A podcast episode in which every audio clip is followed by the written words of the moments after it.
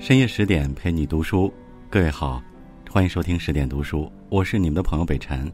今天和你分享的文章是杨振宁一百岁生日全网沸腾，这个老人到底有多厉害？欢迎你的收听。如果你也喜欢这篇文章，欢迎拉到文末为我们右下角点击一个再看。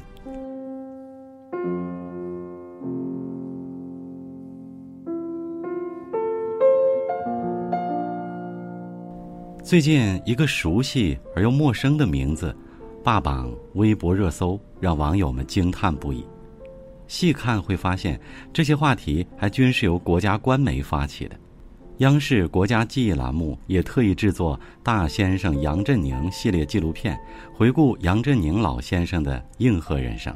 然而，国家如此重视的一个人，在网络上却褒贬不一，甚至还有人不曾知晓他。这个百岁老人在风云变迁中留下了太多不可磨灭的痕迹，值得被每一个人记住。无论他人怎么评判，看完真实的他，你会有自己的答案。一九二二年十月一日，一个男孩出生在安徽合肥的一个杨家大院七岁时，父亲杨武之被聘为清华数学系教授，杨振宁跟随父母一同搬进清华园。在父亲的影响下，男孩酷爱读书，成绩优异，在清华是个小明星。这个男孩就是杨振宁。十二岁的一天，杨振宁在清华图书馆偶然看到一本名为《神秘的宇宙》的书，深深被宇宙的浩瀚和书中的科研成果所震撼。回家后，杨振宁郑重其事地对父母说：“将来有一天，我要拿诺贝尔奖。”父母听完。都莞尔一笑，对孩童的戏言并未当真。伴随着成长，杨振宁顺利考入西南联大，并取得清华大学物理系硕士学位。一九四五年，杨振宁跟随父亲的脚步，只身远赴美国芝加哥大学留学。取得博士学位之后，物理学家费米和泰勒将杨振宁推荐到普林斯顿高等研究院，与爱因斯坦成为了同事。在普林斯顿，杨振宁心无旁骛地钻研物理。在研究中，杨振宁和李政道发现铁律宇称守恒并非亘古不变。这一质疑在物理界引起轩然大波，而由他们提出的宇称不守恒，更是在1957年果断斩获了诺贝尔物理学奖。儿时的许诺，他做到了。他们还创下了中国人获得诺贝尔奖的先河。那时，杨振宁才三十五岁。更让人惊叹的是，这个理论从提出到获奖，先后耗时不到两年，堪称诺贝尔奖上的奇迹。但这还不是杨振宁最卓越的成就。后续他提出的杨米尔斯理论更是震惊世界，把他推上了顶峰。杨振宁的地位到底有多高？一张对比图足以阐述一切。在世界物理学界，杨振宁是毅然站在 C 位的大佬，可与爱因斯坦比肩。有幸参与见证一位伟大的科学家的生命，我们是何其幸运！正如有位网友所说：“物理学界的灵魂人物，吾辈当仰之。”二零零三年，妻子杜志礼离开人世，杨振宁放弃美国的高薪，卖掉房子，回国住进儿时熟悉的清华园。三个儿女远在美国，杨振宁在国内恍如形单只影。或许是命运怜爱，让二十八岁的翁帆走进他的生活，抚慰着杨振宁的孤独。八十二岁时，杨振宁和翁帆决定结为夫妻。消息传开之后，各种言论迎面袭来。这段相差五十四岁的婚姻，收到的质疑远远超过祝福。有人说杨振宁吃嫩草，也有人说翁帆贪图名利。翁帆的父母也极力反对，母亲呵斥道。什么年轻人不好找？你非要找个八十多的？你是读书读淤了吗？翁帆不以为然，坚持要嫁给杨振宁，并向父母讲述他们相处的点点滴滴。最终，他们的结合得到了翁帆父母的首肯。感情之事，外人只能雾里看花，其中滋味唯有本人知晓。杨振宁坦言道：“翁帆是他生命的延续，是上帝赐予最后的礼物。”每次出席活动，杨振宁都会十指相扣牵着翁帆，翁帆则温婉地陪在身边。杨振宁喜欢站在山上眺望远方，翁帆就开车陪他上山。翁帆喜欢划橡皮艇，杨振宁就坐在岸边读书看报，静静等待翁帆归来。他们每天一起早起锻炼身体，迎接晨光。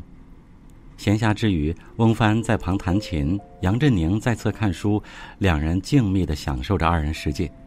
翁帆说：“我希望未来能闻着院子里的花香，弹着钢琴，甜美的与先生过平静的日子。”在翁帆的照顾下，杨振宁虽已步入台北之年，依旧精神抖擞，活跃在课堂和科研讲座上。在一次采访中，记者问道：“你们结婚后为什么一直没有孩子？”杨振宁暖心地说：“肯定我比他先离开这个世界，他的人生还很长。如果要孩子，他一个人会很辛苦，不想将来翁帆做一个单亲妈妈。”不知不觉，这段冲破世俗偏见的婚姻，已和和美美的牵手走过十七个年华。在百岁生日宴上，杨振宁和翁帆携手切下蛋糕，他们的脸上的笑容是最真切的回应。今年。清华大学一百一十周年校庆时，杨振宁做出一个惊人的决定，他把自己珍藏的所有书籍和手稿资料全部无偿捐献给清华。这份沉甸甸的礼物，不仅是杨振宁的毕生心血，更是科研界的无价之宝。他想留给清华，留给无数的科研后浪，希望能为科研事业尽最后的绵力。杨振宁前半生为事业，后半生为国家。他倾尽毕生精力，描绘出了一幅宏伟的画卷。前几天，杨振宁在百岁生日演讲中的一段话催人泪下。他坚定且自信地隔空对好友邓稼先说：“我以后五十年是符合你共同图的主望，我相信你也会满意的。再见。”五十年前，邓稼先为他写下“但愿人长久，千里共同途”的期许。杨振宁不负所望，他们在同一条道路上行走至今，影响着万千中华儿女。但纵使杨振宁拼尽全力，仍有很多苛责伴随着他。自1950年邓稼先回国之后，留在美国做科研的杨振宁就一直被批判不爱国。不为人知的是，杨振宁所研究的是理论物理。与邓稼先、钱学森所研究的实用物理大有不同。当时国内并没有先进的科研条件，他的理论物理也无太多用武之地。留在美国，他可以利用美国优越的科研条件潜心科研。杨振宁虽身在美国，但他从未忘记国内。他一边埋头做科研，一边极力宣传新中国的变化。一九七一年。杨振宁回到中国探亲访问，成为美籍知名华人学者访华第一人。正是他的这次访问，撕开了隔在中美科学界的幕帘，带动诸多华人学者回国交流，并在此后，他尽管知道每次回国都会被美国联邦调查局盘问，但他仍然坚持每年回国一两次，为中国带回先进物理学知识。若心中没有中国，谁愿冒着被盘问的风险？若心中早已无情，谁愿跨越大西洋来回奔波？除此之外，二零零三年，杨振宁离开美国住进清华园，又有人质疑他回国圈钱、回国养老。杨振宁依旧未回复解释，埋头筹建清华高等研究中心。研究中心资金不够，他自掏腰包拿出一百多万美金，又四处筹集到一千多万美金。杨振宁回国后的十多年，先后义务参与成立六十多个顶级物理实验室，并亲自下实验室做研究，以清华的名义发表了三十多篇顶级学术文章。他回国圈钱，结果却把大把大把的钱往外掏；他回来养老，结果却钻进了课堂和实验室。有位网友的评论很透彻：欧美恨不得抢回去的大师，在中国的网络上竟然被批斗得一文不值。想来可笑，这样一位多国争先想抢走的伟大科学家，心怀满腔热忱，却遭受了半个多世纪的质疑。正所谓“清者自清，浊者自浊”。无论外界带给他多少风雨，杨振宁始终用自己的热忱回馈着世界，热爱着生活。杨振宁的一生，别人可以质疑，但无人能复制。真正的强者，从不在乎一时荣辱，而是心中另有乾坤。但沉默不代表默认，而是因为时间是最好的答疑者。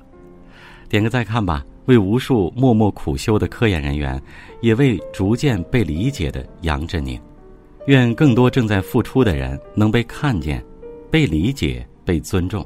愿杨振宁老先生百岁生日快乐，身体康健，幸福常在。好了，这就是今晚的分享。再次感谢您收听十点读书。